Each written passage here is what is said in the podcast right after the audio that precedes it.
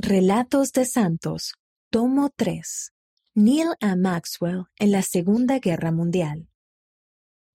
El escenario de esta historia es Okinawa, Japón, en 1945, donde Neil A. Maxwell, de 18 años, prestaba servicio en el ejército de los Estados Unidos. Posteriormente, el Elder Maxwell prestó servicio en el Quórum de los Doce Apóstoles entre 1981 y 2004. El 8 de mayo de 1945, los aliados celebraron el Día de la Victoria en Europa. Neil Maxwell se alegró con la noticia, así como otros soldados estadounidenses que luchaban para tomar la isla japonesa de Okinawa. Pero la celebración se vio opacada por la realidad de la propia situación de ellos. Con los pilotos kamikaze que atacaban el puerto de Okinawa y el fuego de artillería que centelleaba en los cerros de la isla, las tropas estadounidenses sabían que su parte en la batalla estaba lejos de concluir. Esta es una guerra real, pensó Neil. De cerca, el frente de batalla era mucho menos fascinante de lo que los periódicos y las películas le habían hecho creer. Lo invadió una sensación de vacío y malestar. Neil y los soldados que estaban con él fueron asignados a una división como reemplazos. El 13 de mayo, escribió a su casa en Utah. No se le permitía revelarles a sus padres los detalles de su asignación, pero les aseguró que estaba bien.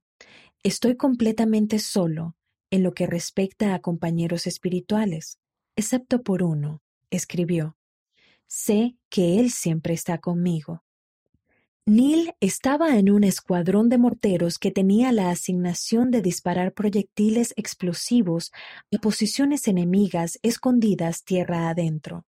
Tomó posición en una trinchera y después de días de enfrentamientos que iban y venían, fuertes lluvias transformaron el seco paisaje en una ciénaga.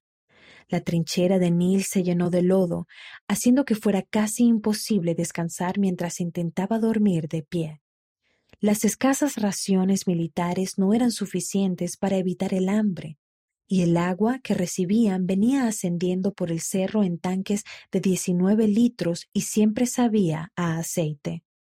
Muchos hombres bebían café para disimular el mal sabor del agua, pero Neil deseaba ser obediente a la palabra de sabiduría y se rehusaba a hacerlo. Hacía su mejor esfuerzo para recolectar agua de lluvia y los domingos utilizaba el agua que había guardado y una galleta de sus raciones para la Santa Cena.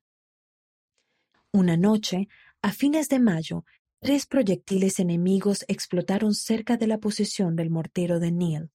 Hasta entonces, los japoneses no habían podido encontrar la ubicación de su escuadrón, pero ahora parecía que los artilleros habían triangulado su posición y se estaban acercando. Cuando otro proyectil explotó a tan solo unos metros de él, Neil temió que el próximo alcanzaría su objetivo. De un salto salió de la trinchera y se puso a cubierto junto a un montículo. Luego, al darse cuenta de que todavía corría peligro, se apresuró en volver a la zanja para esperar lo que fuera que sucediera. En el lodo y la oscuridad, Neil se arrodilló y comenzó a orar. Sabía que no merecía favores especiales de Dios y que muchos hombres justos habían muerto después de ofrecer fervientes oraciones durante la batalla. Aun así, le suplicó al Señor que le preservara la vida y le prometió que se dedicaría al servicio a Dios si sobrevivía. Tenía una copia borrosa de su bendición patriarcal en el bolsillo y recordó una promesa que ésta contenía. Te sello contra el poder del destructor para que tu vida no sea corte, decía la bendición y para que no se te prive de cumplir cada asignación que se te dio en el estado preterrenal.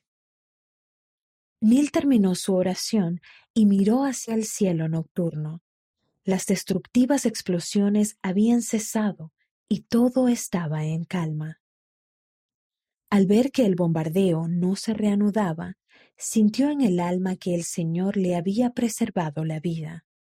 No mucho después, Neil escribió algunas cartas a su familia. Me siento tan solo sin ustedes que a veces siento deseos de llorar, les dijo.